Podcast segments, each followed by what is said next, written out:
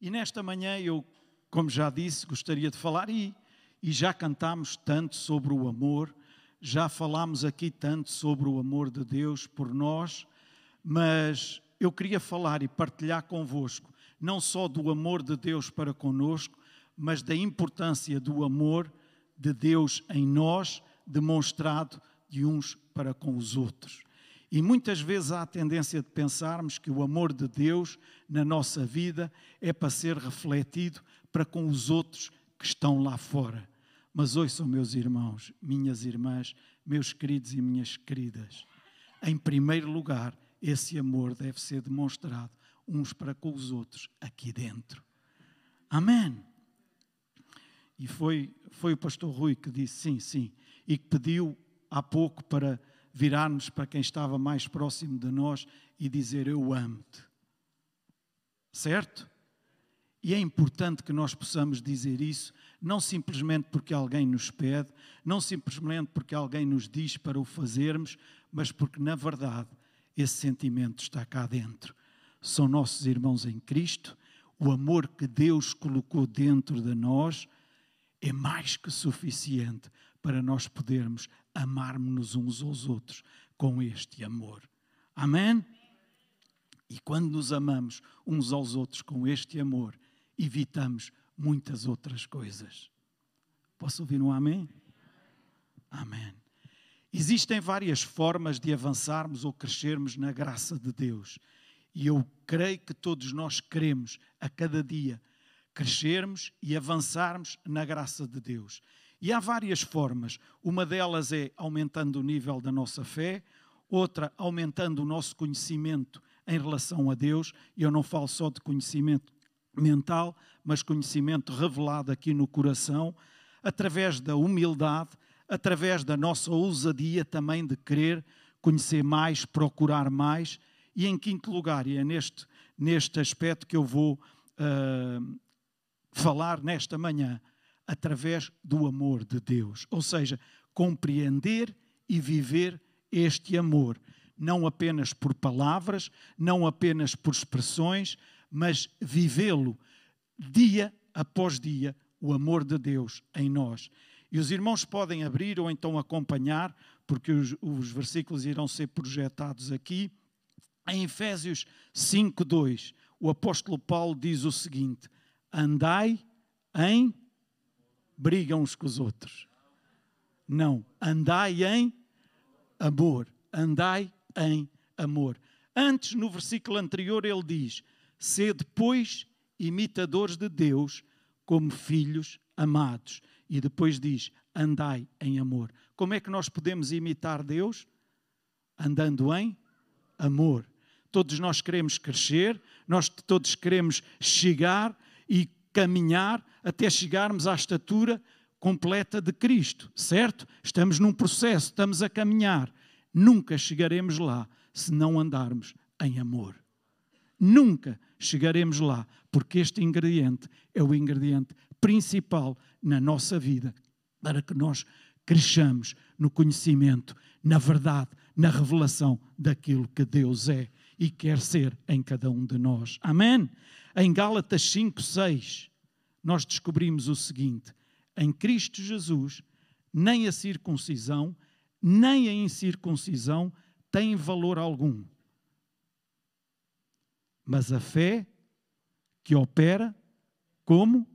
Pelo amor. A fé é tão importante na nossa caminhada cristã. Amém? Sem fé é impossível agradar a Deus. Mas a fé opera pelo amor. Estão a ver como é que as coisas podem estar tão interligadas e como é que o amor é um ingrediente tão importante na nossa caminhada cristã, inclusive na nossa fé diante do nosso Pai do céu? O amor, a fé, opera através do amor. A fé opera pelo amor. Então o amor é um ingrediente que muitas pessoas têm a menos na sua vida. Por isso elas não têm fé em Deus. Por isso elas não querem saber de Deus. Falta-lhes o amor de Deus e o amor é o poder impulsionador por trás da fé. Então nunca esqueçamos que o amor é o motor, uh, é o motor de arranque, é aquilo que dá todo o, o, o impulso para que a fé possa funcionar na nossa vida também. Sem amor, a fé não opera. Amém. Então vamos para 1 de João 4, 10 e 11. Eu vou ficar por aqui para cumprir com o horário. Mas se eu acabar dentro desta hora, eu vou ficar com 10 minutos. Portanto, Cristina, eu tenho 10 minutos a ver para a próxima vez. 1 de João 4, 10 e 11. Vejam o que diz aqui. Nisto está o amor. Não em que nós tenhamos amado a Deus, mas em que Ele nos amou a nós e enviou seu Filho para propiciação dos nossos pecados. Amados, se Deus assim nos amou, também nós devemos amar uns aos outros. Mais claro que isto nós não precisamos. Ah, eu preciso de uma revelação desta palavra. Acho que ela está bem clara e basta termos ouvidos para ouvirmos ou olhos para lermos e vermos aquilo que é pedido a cada um de nós. Amém? Na base do que Deus tem feito por nós, nós devemos estar comprometidos com o amor de Deus pelos outros. E como eu já disse anteriormente, começando aqui dentro. Amém. Amor uns pelos outros, começando aqui dentro. Estes são versículos com os quais muitas vezes nós não queremos lidar. E não queremos lidar com eles porquê? Porque estamos tão instáveis na parte emocional, no que diz respeito aos relacionamentos com as outras pessoas. E porquê?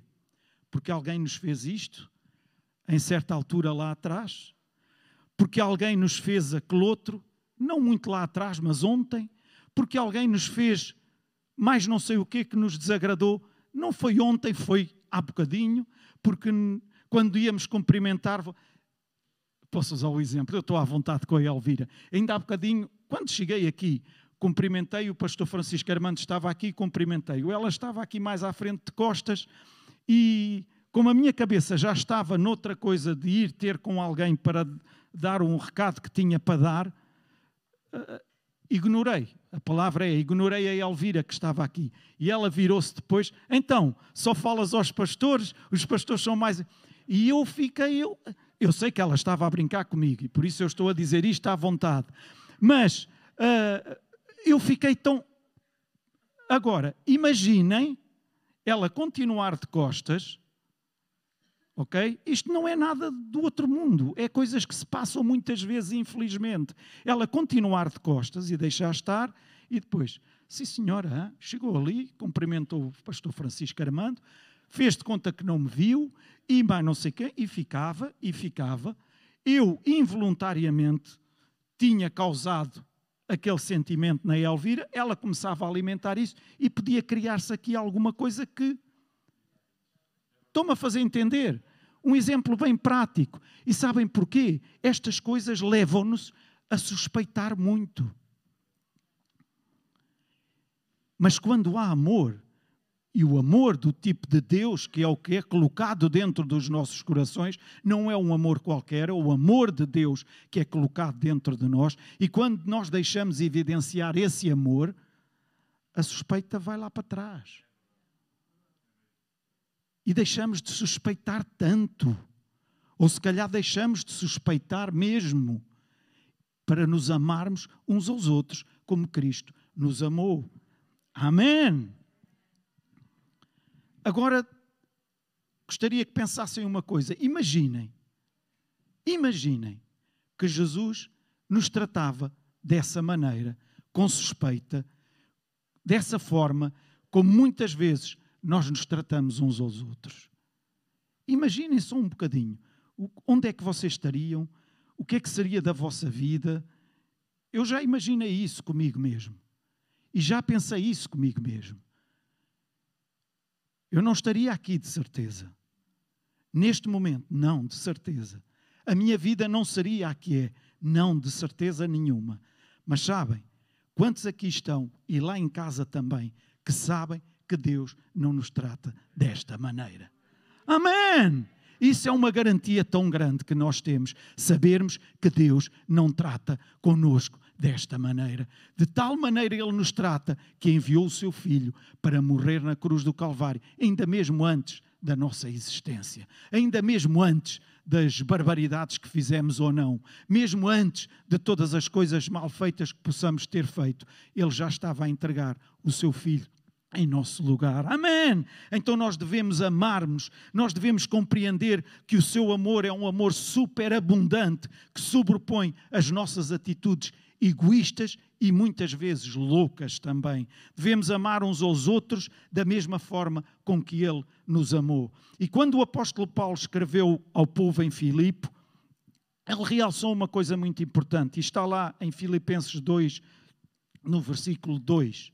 Diz o seguinte: completai o meu gozo, tornem o meu gozo completo, tornem o meu gozo pleno, para que sintam o mesmo, tendo o mesmo amor, o mesmo ânimo, sentindo uma mesma coisa. Quando há concordância, é muito fácil as pessoas amarem-se umas às outras, certo? Hum? Outra coisa é quando não existe entendimento entre duas partes. Por isso, há lugar a divórcios quando as pessoas não se conseguem entender, porque discordam uma da outra. Às vezes numa coisa, outras vezes em muitas coisas, porque discordam. É fácil nós gostarmos das pessoas que concordam connosco, que estão de acordo connosco, que pensam da mesma forma que nós, certo? Já é mais difícil nós gostarmos tanto das pessoas que não concordam tanto connosco, que não pensam tanto da mesma maneira como nós. Mas Paulo disse que, eles, que se eles queriam ver um crescimento na igreja de Filipe, eles tinham que estar unidos com uma só mente. Com uma só mente. Uma só mente não significa estar sempre com a mesma opinião. Ou, uh, posso usar a expressão, sermos todos carneirada, desculpem-me usar a expressão. Não é isto que o apóstolo Paulo está aqui a dizer é quando nós estamos dispostos a deixar a nossa opinião de parte e cumprir a obrigação do amor de Deus e estarmos dispostos em avançar de acordo uns com os outros. Amém! Podem existir diferentes pontos de vista. Eu estou aqui em pé e eu olho ali para trás e eu consigo ver pelo menos todas as cabeças dos que estão ali na zona da regi. Os irmãos, porque estão noutros lugares e porque estão sentados, se se virarem para trás, provavelmente alguns deles vocês nem vão ver. Mas eles estão lá. Estão-me a fazer entender? Eles estão lá. Mas os irmãos não estão a ver por causa do lugar onde estão. Isso não significa que eles não estejam lá. Então é importante que às vezes nós abdiquemos de algumas coisas para estarmos em concordância uns com os outros e caminharmos em concordância e em unidade. E sabem uma coisa? Nem sempre somos nós que temos toda a razão. Porque por vezes nós achamos, e quando eu digo nós, nós, eu agora estou a falar por mim, e nós, não, não, mas eu costumo estar sempre certo. Eu é que costumo estar sempre com a certeza daquilo que é. Não, eu já vi isto e aquilo. Mas naquele momento a situação está-se a colocar de outra maneira. Então é preciso nós termos a capacidade, termos a ousadia para olhar, juntar-nos, ver, espera aí, se calhar eu tenho que dar aqui um passo atrás, porque não estou a ver exatamente como o meu irmão está a ver. Então vamos lá ver os dois juntos, vamos lá falar, vamos conversar, mas vamos prosseguir unidos. Amém! Isto é unidade, isto é estar de acordo. Amém! Não é um abdica sempre e o outro faz permanecer a sua ideia sempre. Hum? Num casal, a mesma coisa. Há alturas em que um, o marido pensa de uma maneira, a mulher pensa de outra. E mal seria se os dois pensassem sempre, sempre, sempre. Aquilo tornava-se um enjoo também. Não era? É bom haver diferença também, até para haver alguma pica, hein? para haver alguma ação, para haver. Não, Eu já nem vou a essa parte da discussão, pronto. Não é uma discussão amigável. Mas é bom pensarmos de maneira diferente, porque acrescenta, certo? Acrescenta alguma coisa. E há umas alturas em que o marido tem que. Espera aí, realmente a minha mulher tem razão. Normalmente é quase sempre, elas têm sempre razão. Suva, é muito importante nós dizermos: sim, senhora, tens razão, porque isto é, é. O homem é o cabeça, a mulher é o pescoço, portanto, o pescoço movimenta a cabeça para onde quer. Mas é importante, é importante nós reconhecermos isto se queremos caminhar juntos e em unidade de fé. E para isso, qual é o ingrediente principal? Qual é o que ajuda a eu poder, uh, em relação, agora vou usar o meu exemplo, em relação à minha esposa, há alturas em que ela acha que uma coisa deve ser feita de uma maneira e eu acho que deve ser de outra. E, mas o amor que há entre nós os dois é muito superior a isso que se pode levantar e que nos leva os dois a agir em conformidade, sem custo. Ouçam, sem custo. Porquê? Porque eu a amo e porque ela me ama. Amém. E quando o amor de Deus está envolvido no meio da igreja, deve ser sem custo que nós caminhamos juntos. Não é com custo, não é custar, não é por força, não é por violência, mas é porque o amor de Deus está arraigado no meio, no seio da sua igreja. Amém! Devemos estar abertos para ouvir, por vezes até mudar algumas perspectivas para que o amor de Deus entre nós seja a evidência maior no alcance dos objetivos. Não é fácil, porque muitos de nós agarramos-nos cegamente àquilo que acreditamos muitas vezes. E quando os outros não acreditam exatamente da mesma forma, são eles que estão errados e ponto final. E a melhor forma de fazermos aquilo que nós queremos é descartarmos-nos dessas pessoas que nos podem fazer alguma frente. É duro de ouvir e muitas vezes vimos amigos a separarem-se porque um deles não quis abdicar, porque um deles não quis juntar-se com o outro, falar, conversar, para caminharem, continuarem a caminhar juntos. E então, ah é? Então é melhor separarmos. Ouçam, o melhor é estarmos juntos e caminharmos juntos. Amém. 1 de João 4,19 diz: Nós o amamos, porquê?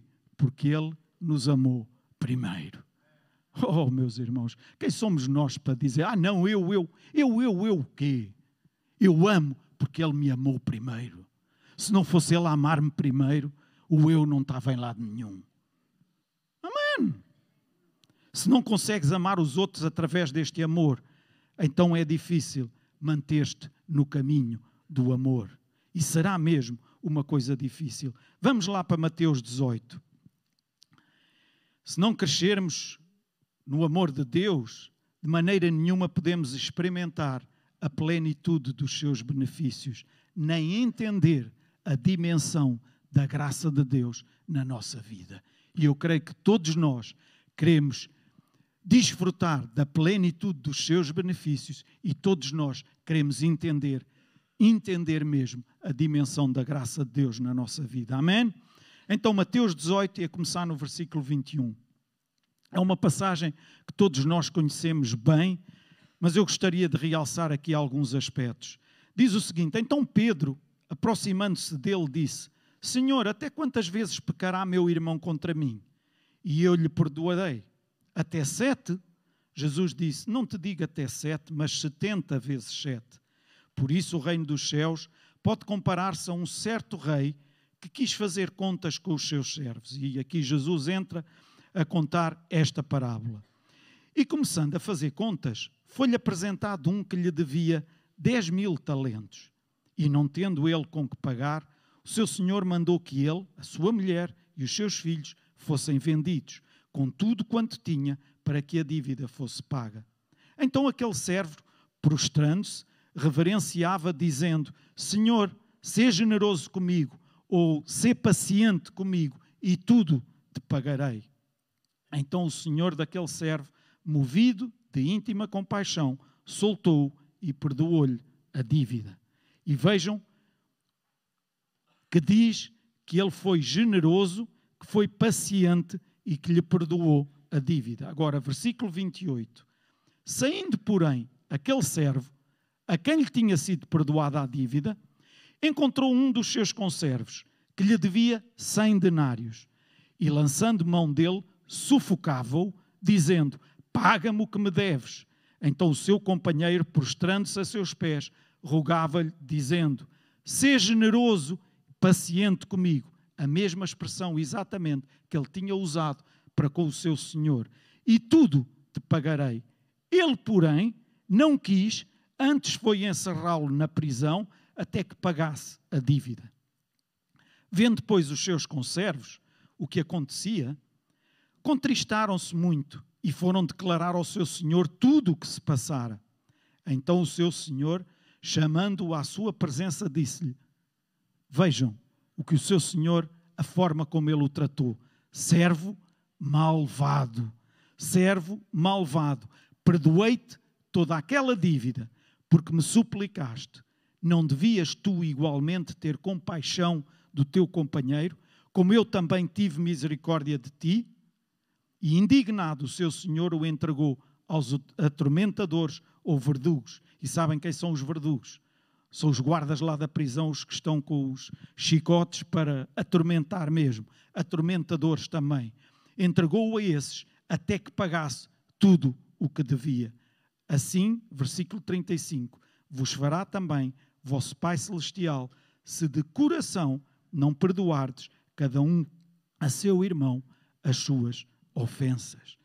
Esta é uma história muito interessante e a razão é esta: é que a maior parte das pessoas têm um padrão duplo, ou seja, duas medidas. Medem os outros não com a medida que querem que outros os meçam a eles. Estão-me a fazer entender? Este quis muito que a dívida lhe fosse perdoada. E estamos a falar de uma dívida para aí de uns 10 mil euros e o, o, e o que lhe devia, devia-lhe para aí uns 20 euros. Portanto, vejam a diferença. Mas aqui nem está em questão a diferença. Está a questão do coração. Ele quis a dívida dele perdoada. Ok, a minha já está. Espera aí que agora vou tratar com este, porque quero o dinheiro deste. E quantas vezes nós temos uma atitude com estas duas medidas. Medimos os outros não da forma que queremos que os outros nos meçam a nós. E para isto devemos, Deus, guarda o meu coração. Deus, que o teu amor possa inundar o meu coração e eu possa agir em conformidade com o teu amor em mim.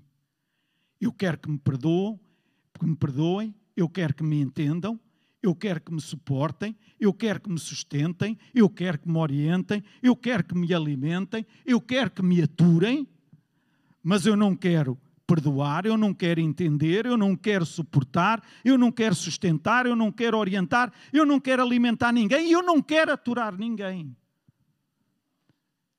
Isto não é caminhar com o amor de Deus dentro do seu coração. Pode ser outra coisa qualquer, mas o amor de Deus não pode estar lá. Quando o coração não está certo, não interessa qual o valor da questão, mas sim o coração. E depois Jesus faz esta analogia, lá no versículo 35 que acabamos de ler.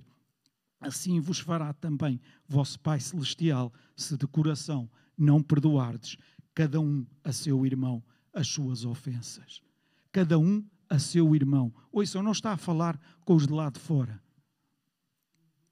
Cada um a seu irmão aqui dentro.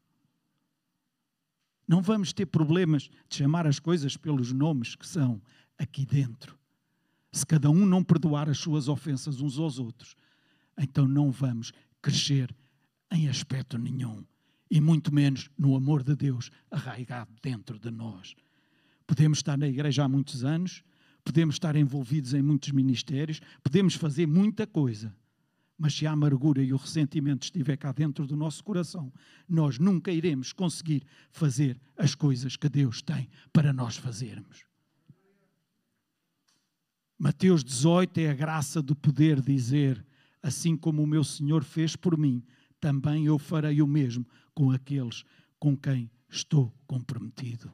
Amém! Assim como o meu Senhor fez comigo, eu estarei comprometido a fazer o mesmo com aqueles com quem estou comprometido. E esta é a verdadeira marca de um cristão.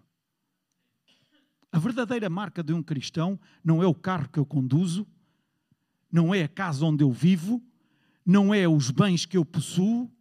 Não. A verdadeira marca de um cristão é o amor que eu demonstro para com o meu próximo, e o meu próximo começa com o irmão que se senta ao meu lado, ou atrás de mim, ou à minha frente. Amém? Eu não estou zangado com ninguém, hein?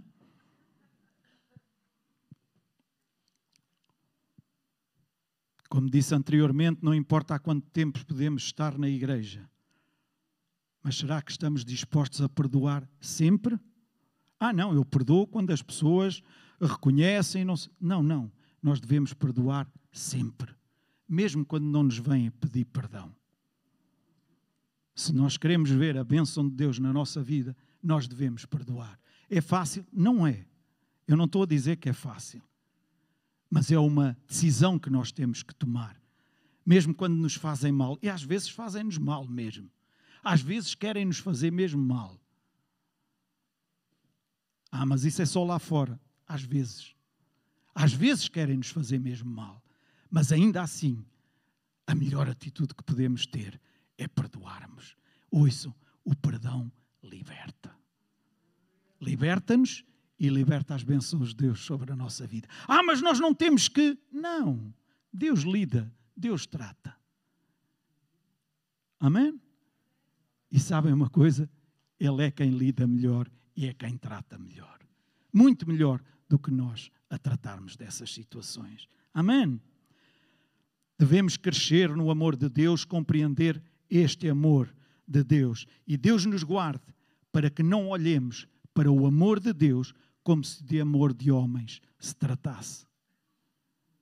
Nunca olhes para o amor de Deus como se fosse igual ao amor dos homens, porque o amor dos homens, à primeira nega, põe de lado. À primeira nega, põe de lado. E o amor do nosso Deus nunca nos põe de lado. Amém. Nós podemos ficar desconfortáveis, mas se queremos crescer em muitos níveis, primeiro temos que crescer no amor uns pelos outros. Se a igreja quer crescer, passar para um nível, outro nível do mover de Deus, temos que estabelecer estes parâmetros o mais cedo possível. Quais? Amarmos-nos nos dois sentidos. Amém. Em João 13, 35, e tantas vezes citamos isto mas parece que somos um bocadinho. Nem vou usar o termo. João 13, 35 diz: É por causa do amor com que nos amamos que o mundo nos reconhece. É por causa do amor com que nos amamos que o mundo nos reconhece. Agora deixem-me pôr as cartas na mesa. Se andarmos aqui dentro às turras, acham que alguém lá fora vai reconhecer-nos? Epá, eu quero é estar longe daquela gente. Pensam mal? Não, pensam muito bem. Se nós estivéssemos no lugar deles, faríamos a mesma coisa. Então este amor não é para ser falado, é para ser vivido. Amém. E quando alguém vem ter contigo, olha, sabes, não queres saber a última, agora o outro não sei o quê. Ai, foi. Então, olha, se calhar nós precisamos de orar por essa pessoa. Achas que podemos abençoá-la e pedir eh, será que podemos fazer alguma coisa por ela em vez de ires acrescentar ainda mais alguma coisinha? Não, isto não é murmuração. Isto é só uma constatação de factos. Vamos avançar. Segundo aos Coríntios 6:1 diz: "E nós, cooperando também com ele, vos exortamos a que não recebais a graça de Deus em vão." Noutra tradução diz, eu não sei se mandei estas traduções também, pedimos que não aceitem este maravilhoso dom da bondade de Deus para depois o ignorarem. Noutra, rogamo-vos para que não rejeiteis esta vida maravilhosa que Deus vos tem dado. Então não rejeitemos a graça de Deus que nos alcançou com estas mesquinices e com estas situações que muitas vezes nós alimentamos e colocamos a graça de Deus fora da nossa vida. Quando, quando entendermos a graça de Deus, nós nunca a iremos rejeitar. Amém! Nós necessitamos da graça de Deus. É pela graça de Deus que nós estamos aqui hoje. Amém! Vamos compreender como Deus nos tem amado e tratado, como a sua misericórdia e compaixão estão na nossa vida. E devemos buscar sentir essa mesma misericórdia e compaixão pelos outros. Em Gálatas 2:21 diz o apóstolo Paulo: "Eu não aniquilo a graça de Deus. Na versão amplificada diz: Eu não trato os maravilhosos dons de Deus como se fosse algo de menor importância, ou seja, como se fosse alguma coisa que eu não desse valor. Eu não invalido nem desprezo a graça, ou seja, o favor imerecido de Deus, o poder capacitador de Deus na minha vida, porque eu preciso dele. Amém. Ah, ok, eu acredito, mas. Deixa os mas e deixa-te mergulhar nesta dimensão da graça de Deus na tua vida. De acordo com este versículo, vejam o que os crentes podem fazer com esta graça. Podem recusá-la, podem desperdiçá-la, podem rejeitá-la, podem desprezá-la, podem colocá-la de parte, podem invalidá-la ou mesmo anulá-la. E como? Através de ações carnais e ações desregradas e às vezes completamente desorientadas, porque fazem simplesmente aquilo que lhes vem à cabeça naquele momento e nem pensam sequer nas consequências. Eu não estou a falar de perder a salvação, eu estou a falar de perderem a totalidade dos benefícios que a graça de Deus nos oferece. E acho que todos nós queremos viver debaixo e com esses benefícios que a graça de Deus nos dá. É melhor sermos diligentes e fazermos o oposto. Então devemos estar comprometidos com o amor de Deus. Não se trata de um amor humano, porque o amor humano deixa de amar quando é ofendido. Quantas vezes já nós ofendemos Deus? Quantas vezes, com atitudes que tivemos, Deus deixou de nos amar? Não, nunca, nunca. Tudo o que acontece nesta área do amor e do entendimento da graça de Deus, muitas vezes nós não queremos lidar com isto. E a isso chama-se orgulho. E por favor, entendam e sigam este raciocínio. Eu vou partir para a conclusão e dando-vos um mencionando-vos um exemplo que é bastante importante para a nossa vida e nos ajuda a caminhar nesta graça e no caminho do amor de Deus. Nos Salmos diz que Israel quando saiu do Egito, que Deus colocou a sua mão sobrenatural, a sua grande mão sobre eles e com eles, sobre o povo que saiu da terra do Egito, sobre Israel. Eles tinham acabado de sair do Egito, estavam a atravessar o Mar Vermelho. Ali, aqueles momentos antes, eles viram o exército inimigo a vir contra eles. Uh, Deus faz abrir o mar vermelho, eles estão a atravessar o mar vermelho, mas ali naquele momento, em vez de eles pensarem, ok, Deus libertou-nos do Egito, ouçam, há 430 anos que eles andavam a lutar por isso. Deus libertou-os, tirou-os do Egito, à primeira contrariedade que eles tiveram, que era ter o mar vermelho à frente e o exército inimigo a vir atrás deles, e começaram logo a dizer: Está lá em Êxodo 14. Depois, os irmãos, se quiserem ler Êxodo a partir do capítulo 14, esses capítulos para a frente, poderão ver bem a história. Trouxeste-nos até aqui para nos matares. Estávamos melhor no Egito, devíamos ter ficado onde estávamos. O que é que eles quiseram dizer com isso? Deus, traduzindo agora para o nosso português, deste-nos um presente envenenado. Quantas vezes é que nós já reagimos para Deus. Deus, então foi isto que tu me deste? Foi para isto que me trouxeste até aqui? Foi para isto que me. Tu deste-me um presente envenenado. Deus não dá presentes envenenados. Nunca, nunca, nunca. Apesar de terem estado a pedir para sair do Egito durante 430 anos, eles começam a reclamar logo à primeira contrariedade.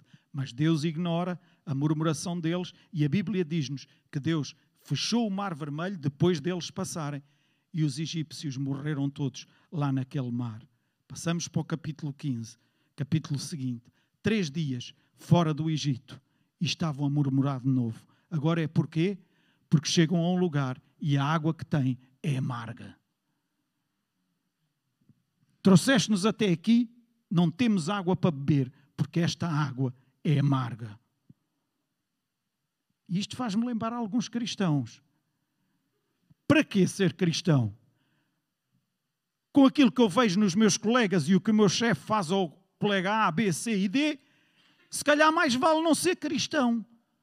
Baboseiras. Baboseiras, mas das grandes que estão a sair da boca desses cristãos. É claro que vale a pena ser cristão. É claro que estás em vantagem pelo facto de seres um filho de Deus. Há alturas que enfrentas contrariedades, mas tu sabes que Deus está contigo, mesmo no meio dessas contrariedades. Amém! Um exemplo bem fresquinho, eu não sei, ainda não soube em que condições é que foi ou não que a Catarina sozinho partiu a sua perna e, e... agora imaginem, era alguma coisa que ela precisava neste momento com um bebê de 5, 6 meses que tem o Henrique, não é? E ela já foi operada? Não foi, não é? Ela precisava de uma coisa destas neste momento. Ah, Deus estava a dormir naquele momento e distraiu-se. Não, Deus não estava a dormir, não, Deus não se distraiu. Agora, isto é alguma coisa que ela nem se pode pôr aos pulos agora, mas põe-se aos pulos de contente a dizer: Ei, obrigado Deus, porque eu parti a perna. Não.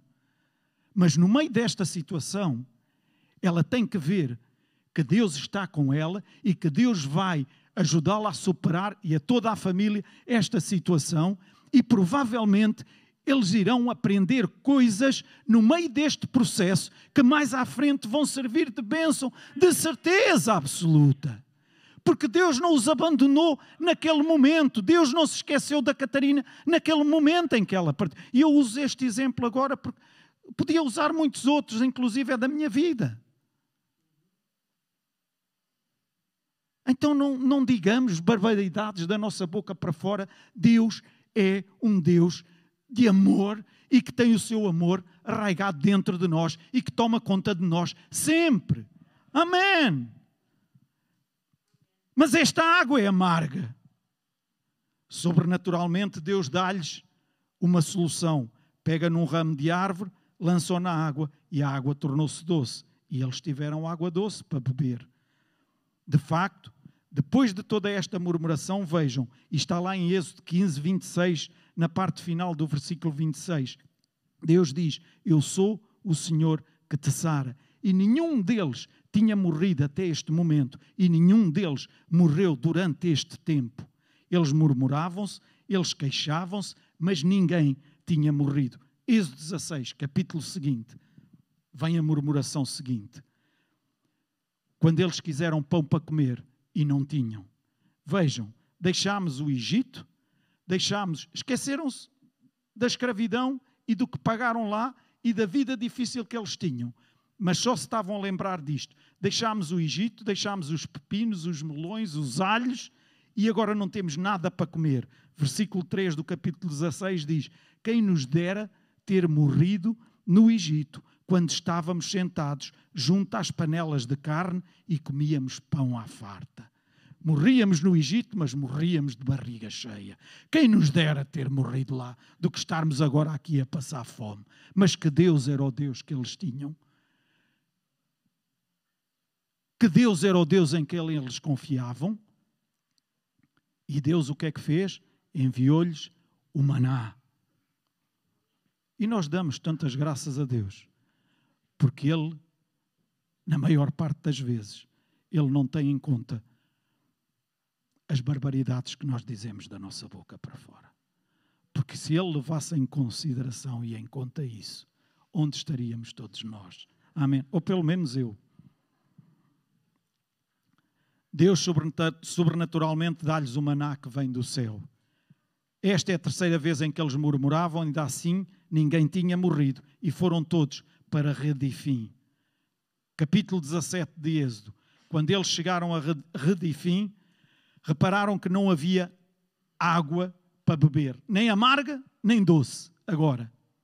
E mais uma vez, de forma sobrenatural, pela mão de Moisés, Moisés feriu a rocha e dela saiu água.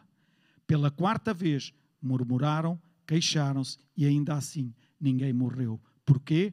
A graça de Deus sobre eles. Ouçam a graça de Deus sobre eles. E chegamos ao capítulo 19 de Êxodo. Eles chegam a Sinai. Quando eles chegaram a Sinai, Deus disse-lhes, versículos 5 e 6. E aqui prestem atenção, e era aqui que eu queria focar mesmo uh, para vocês.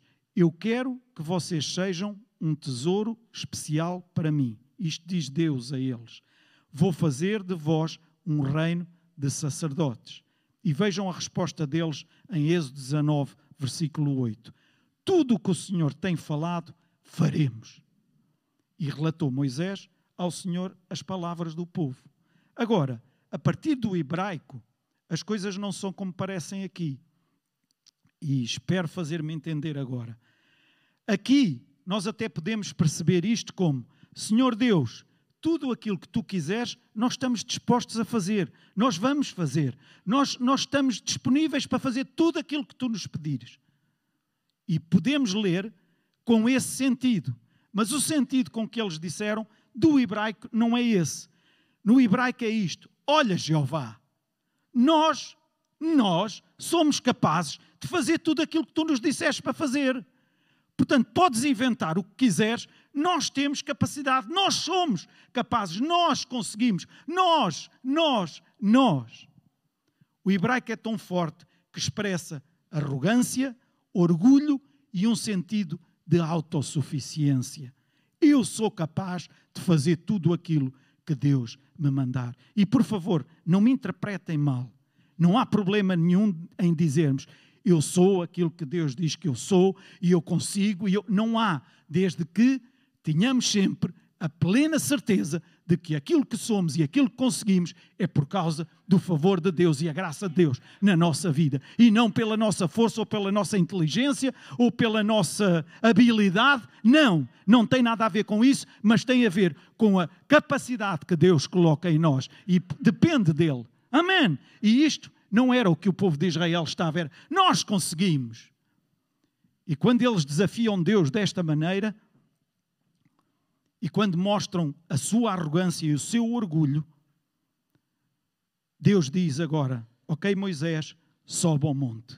E os capítulos seguintes descrevem o que Moisés fez lá no monte. E todos sabemos o que é que Moisés foi lá fazer, o que é que lhe foi dado. Foi dada a lei. Mas se lerem todos estes versículos, não somente vão ver que Deus lhes deu os dez mandamentos, mas vão ver e leiam depois em casa vão ler algumas das imposições mais fortes que Deus colocou à humanidade foram dadas nesta altura. E porquê? Estava lá, se fizeres isto, tu vais ter de consequência aquilo. Se disseres aquilo, vais sofrer aquele outro. E tudo isto, porquê? Porque Israel disse: Nós podemos fazer tudo o que tu nos disseres. O orgulho antecede a destruição. Ouçam, meus irmãos, o amor é o ingrediente que nós precisamos mais na nossa vida, para que em tempo algum o orgulho possa tomar conta de nós, porque o orgulho antecede a queda. E uma queda muito grande. E a expressão portuguesa que nós costumamos ouvir falar: quanto mais alto subires, maior é a queda. Ouçam, meus irmãos, que nunca possamos dar lugar ao orgulho dentro do nosso coração. Por isso é importantíssimo que nós possamos pedir a Deus constantemente: Deus guarda o meu coração. Deus guarda o meu coração. E termino com isto. No momento em que tu disseres de forma arrogante: Eu posso fazer tudo aquilo que me disseres para fazer. Abres as portas para que o inimigo entre e te conduza à destruição e à morte na tua vida. É por isso que nós devemos ficar sempre debaixo da graça e do favor de Deus. Não a menosprezar em tempo algum, não a ignorar em tempo algum, não fazer de conta que isso já não é importante. Era importante no início da nossa caminhada cristã, mas agora até já temos uns aninhos de crente. Ah, isso agora já não é. É preciso sempre. Eu vou repetir, é preciso sempre. Amém. É por isso que devemos ter a atitude certa sempre. Ai, mas temos sempre? Nem sempre temos. Mas quando reconhecemos e vimos que não temos, ou quando alguém nos chama a atenção, quando alguém enviado por Deus nos diz alguma coisa, não vamos logo abrir as, as garras e não deixar ninguém chegar perto, porque isso é uma tendência natural do ser humano a defesa. Não vamos fazer isso. Devemos humilhar-nos diante de Deus sempre. Por isso que devemos andar em amor e perdoar os nossos inimigos. Tudo o que somos, tudo o que temos, tudo o que fazemos é pela graça de Deus. É pela graça de Deus. Se não fosse a graça de Deus, sinceramente eu não sei onde estaria. Com tanta coisa já do meu passado, eu não sei onde estaria. Poderia estar por esse mundo fora, eu não sei onde estaria, mas porque a graça de Deus nos alcançou, a graça de Deus nos envolveu e nos deu capacidade para tomar decisões certas em momentos muito importantes da nossa vida. E eu continuo a acreditar nessa graça de Deus na minha vida e da vida da minha casa. Amém. Quando caminhas no caminho do amor, consegues perceber melhor, entender melhor a dimensão e a amplitude da graça de Deus. Então caminha no caminho do amor, para que possas entender melhor, para que possas perceber melhor a dimensão e amplitude da graça de Deus. E por último, baixa as tuas defesas para que este amor te inunda e te envolva na totalidade que é que eu quero dizer com isto? O grupo de louvor pode subir, por favor. Se eu não baixar as minhas defesas, eu de alguma forma eu vou estar a impedir de que este amor flua na minha vida completamente. Porque eu vou ter algumas áreas nas quais eu vou ter agarradas aqui nas defesas que eu levanto, nas defesas que eu coloco à minha volta. E alguns estarão a pensar agora, mas se eu não colocasse algumas defesas naquela situação, e estão-se a lembrar de situações que já viveram. E colocaram algumas defesas para não serem tão amachucados, para não sofrerem tanto dano naquele momento. Eu até compreendo isso. Mas quem sou eu para compreender ou não compreender? Deus compreende isso e percebe isso. Ouçam, Jesus viveu aqui nesta terra, sabem? Jesus experimentou as mesmas coisas que nós experimentamos e Ele sabe o que é esta dor de ser traído, de ser atraiçoado, de ser maltratado, de ser tanta coisa que acontece ao longo da nossa vida. E alguns já devem ter passado por muita coisa. E nessa altura precisaram de colocar algumas defesas para não sofrerem tanto o dano. Alguns poderão dizer: se eu não tivesse colocado algumas defesas, eu teria ido abaixo completamente. Mas o problema é quando tu continuas constantemente a viver com essas defesas. E essas defesas vão te impedir de mergulhares na dimensão do amor de Deus que Ele quer que tu vivas na tua vida. Então é a altura, provavelmente, agora de baixares essas defesas e dizeres: Ok, o momento passou e eu agora vou baixar estas defesas. Ai, mas eu tenho medo daquilo que eu possa vir a ser. Não tenhas medo. Deus conhece-te melhor que ninguém. Melhor que ninguém. Deus conhece-te. Deus tem-te ao seu colo. Deus não vai à frente e tu atrás. Ele leva-te ao, ao, seu colo. Deus não é um pai que ausente, não é um pai que vem a casa ao fim de semana apenas. É um pai que te conhece melhor que tu te conheces a ti mesmo. Então, baixa essas defesas, deixa Deus ser Deus na tua vida e tu vais te surpreender. Tu vais ver coisas a acontecerem que dizes: Mas como é que isto aconteceu? E pede a ajuda de Deus, Ele está disponível para te ajudar. Junta-te com o teu marido ou com a tua mulher, ou com os teus filhos, ou com os teus pais. E coloquem a Deus isso que está a fazer com que essas defesas estejam levantadas, para que elas venham e caiam por terra, e tu vais ver o caminho a ser aberto, vais ver caminho onde não há caminho. Amém.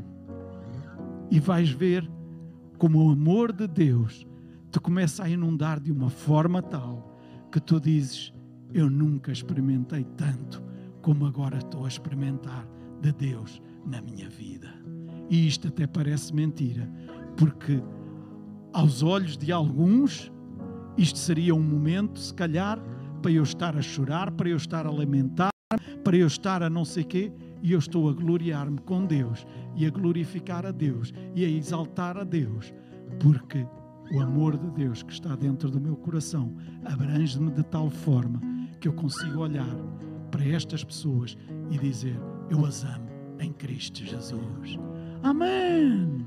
Amém. E não há nada melhor do que deitares a tua cabeça na tua almofada e não teres isto contra o A, aquilo contra o B, aquele outro contra o C. Estão-me a fazer entender, meus irmãos. Não deixes que isso tome lugar no teu coração e tu vais ver quão bom é viver, é caminhar no caminho do amor exaltemos a Deus, louvemos a Deus e glorifiquemos a Deus. Amém.